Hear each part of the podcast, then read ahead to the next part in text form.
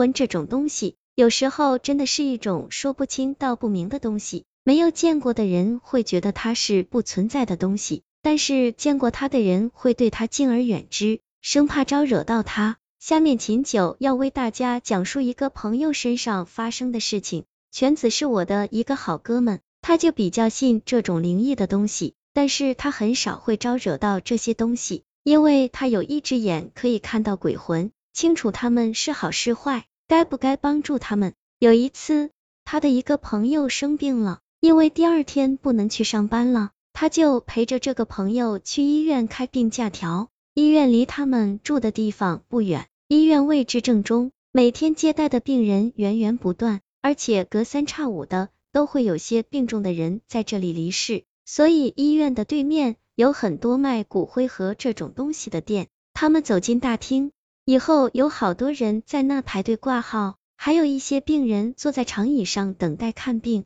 他因为感冒之前已经开过药了，所以这次来只需要开个病假条就够了，直接去二楼找医生就可以了。经过厕所附近时，看到一个男子穿着病服，面对着墙，在那里嘀咕着什么。全子的朋友还特意看了一眼，本来想问全子他在干嘛，但是全子匆匆忙忙的就走上了二楼。全子在门口等着，他的朋友进去很快就开好了病假条。等下楼后，又经过厕所那里，发现那个男的还在那里面对着墙嘀咕着。这时他的朋友终于忍不住了，指着那个男子开口道：“全子，你看他在那干嘛呢？咱们来的时候他就在那面对墙说话，快走吧，他在跟鬼说话呢。”全子话音刚落，那个男子突然转过了什么，眼睛直勾勾的盯着他，看的全子脸一下子就白了。你先在这等我会儿。我去趟厕所。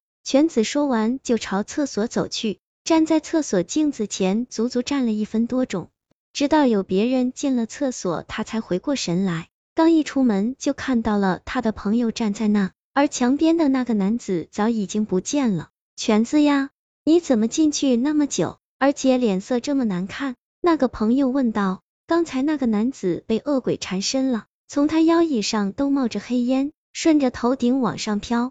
犬子刚说一半就被打断了，怎么可能？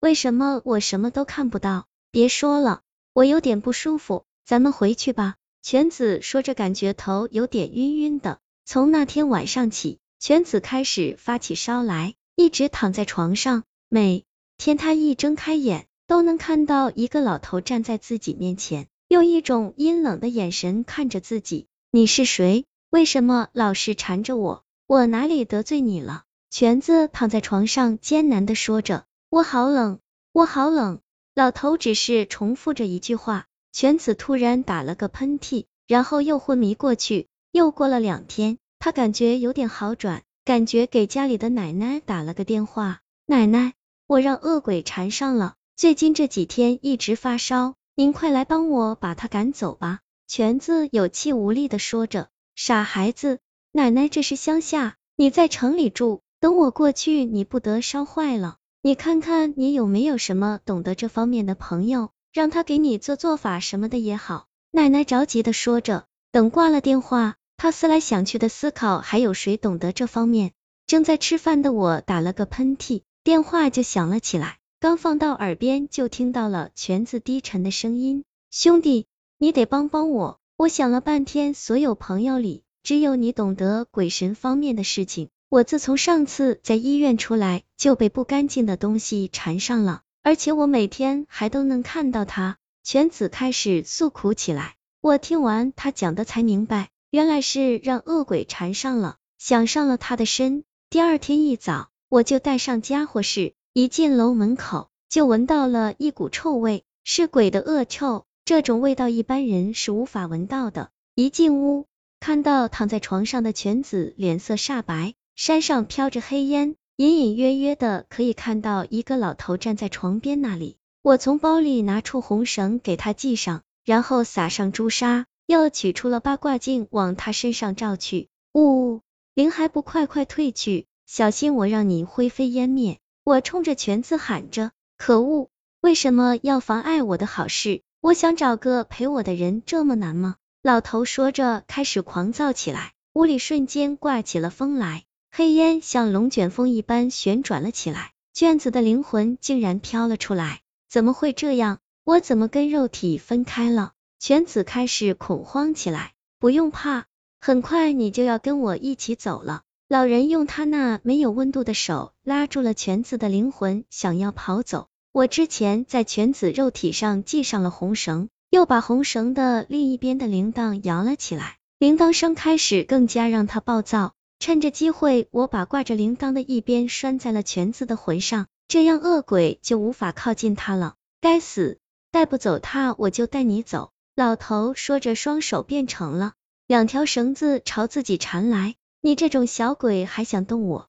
我说着，举起了八卦镜朝他照去。哈哈，这种镜子对我没有用处。老头靠到我身边，准备伸手去抓我。我看准时机，把八卦镜后面的八卦桃木剑拿了出来，刺向了老头胸口。一股黑影顺着胸口飘了出来，越飘越大。